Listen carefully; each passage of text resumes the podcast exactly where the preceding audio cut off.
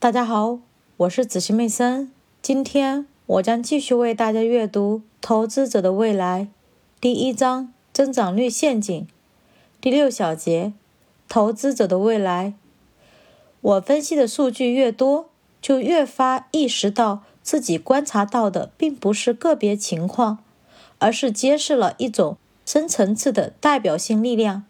这种力量存在于长时期中，覆盖的范围也很广。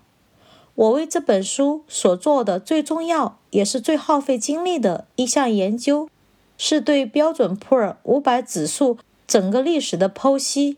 这个指数囊括了美国最大的公司，占据了全美股票市值总和的百分之八十。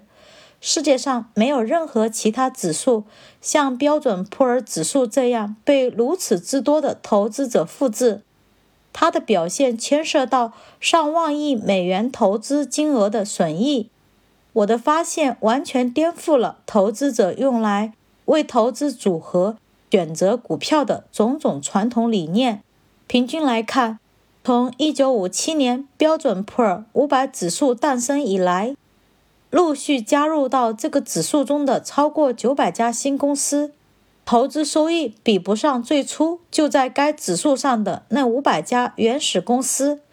事实上，如果投资者将投资成败弃于指数，不断用快速成长的新公司取代指数中增长缓慢的老公司，这反而会使回报降低。长期投资者如果只投资于标准普尔指数最初的五百家公司，并且不再购买任何被增加到这个指数上的股票，他们的境况反而会更好。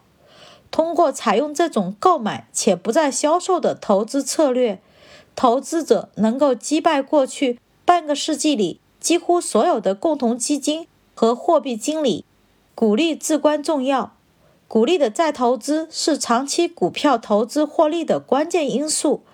某些怀疑者声称。公司派发高额股利将导致增长机会的缺失。然而，事实恰恰相反。投资于高股利率公司股票的投资组合，比投资于标准普尔五百指数的投资组合年回报收益率高出百分之三。而正是那些低股利率的股票拖了市场的后腿，比平均年收益率低了百分之二。股票投资的回报并不依赖于公司利润增长，而只取决于实际的利润增长是否超过了投资者的预期。这个增长预期就体现在市盈率中。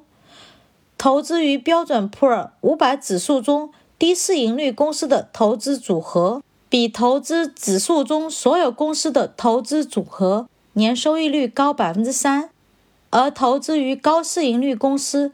要比投资于指数中所有公司的年收益率低百分之二。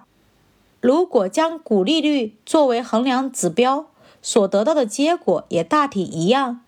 首次公开发行的股票 IPO 在长期中表现糟糕，即使你幸运地以发行价格拿到这些股票。1968至2001年这段时期中，其中只有四年。按发行价格购买的 IPO 投资组合的长期收益率能够击败一个类似的小型股票指数。那些在交易开始后购买首次公开发行股票的投资者获得的收益率甚至更糟。增长率陷阱不仅存在于单个公司中，对于产业部门也同样适用。增长速度最快的金融产业。收益率低于标准普尔五百指数的总体水平，而自1957年以来，萎缩了将近百分之八十的能源部门的投资收益率却超过了这个指数。占工业部门比例从百分之二十一下降到百分之五的铁路产业，也在过去半个世纪中击败了标准普尔指数的收益率。增长率陷阱同样也适用于国家。